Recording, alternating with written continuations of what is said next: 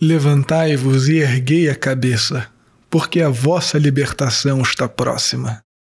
Salve Maria! Hoje é dia 26 de novembro de 2020, quinta-feira da 34 semana do Tempo Comum.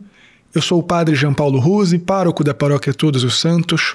Sejam mais uma vez muito bem-vindos às minhas redes sociais.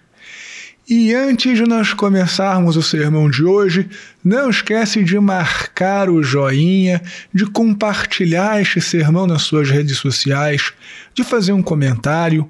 Por favor, faz isso logo agora, porque depois você esquece. E estas coisinhas muito simples são importantíssimas para o alcance do nosso apostolado se inscreve no nosso canal no YouTube se você ainda não é inscrito, marca também aquele sininho das notificações, assina o meu podcast Contramundo, curta a página da Paróquia Todos os Santos no Facebook e no Instagram Aproveita depois do sermão e dá uma espiadinha lá no Facebook ou no Instagram para você ver como vai funcionar o sorteio da nossa ceia de Natal. E mesmo você que mora longe, que não mora aqui pertinho da paróquia, pode participar também comprando um número para doar para as famílias assistidas pelas pastorais sociais aqui da paróquia Todos os Santos.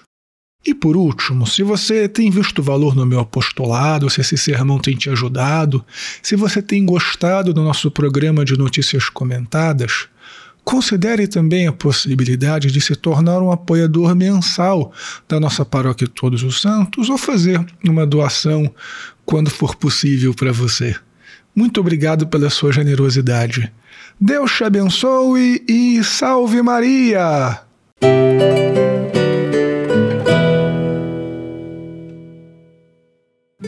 Muito bem, filhinhos. As leituras de hoje, uma passada de olho meio superficial, podem parecer bastante assustadoras.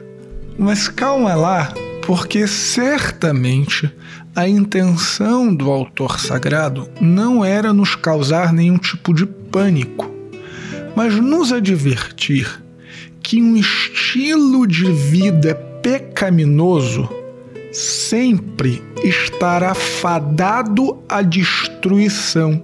E de fato, a história nos mostra isso.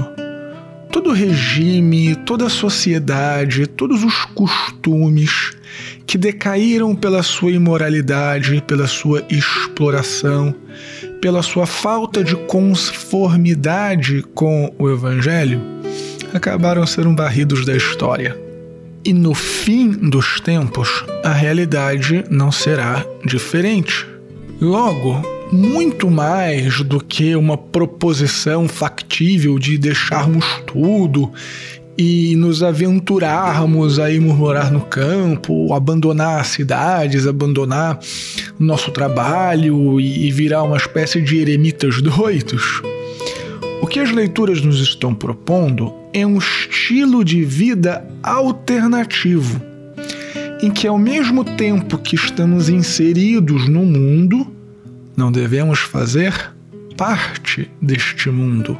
Em outras palavras, não devemos compactuar com aquilo que é pecaminoso, mas devemos ter, de alguma maneira, uma vida retirada de tudo aquilo que não é conforme aos valores evangélicos.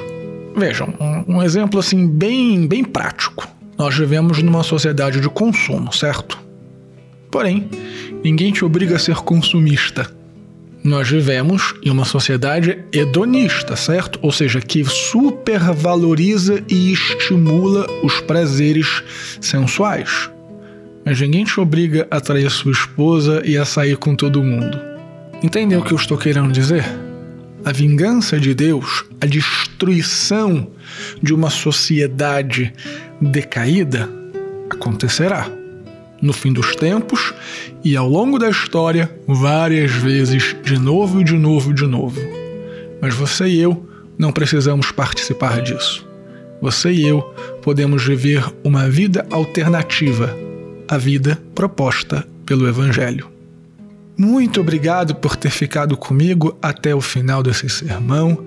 Deus te abençoe. Se você não curtiu ainda, curte agora. Se não compartilhou, compartilhe agora. Se não fez o comentário, faz agora. Deus te abençoe e salve Maria!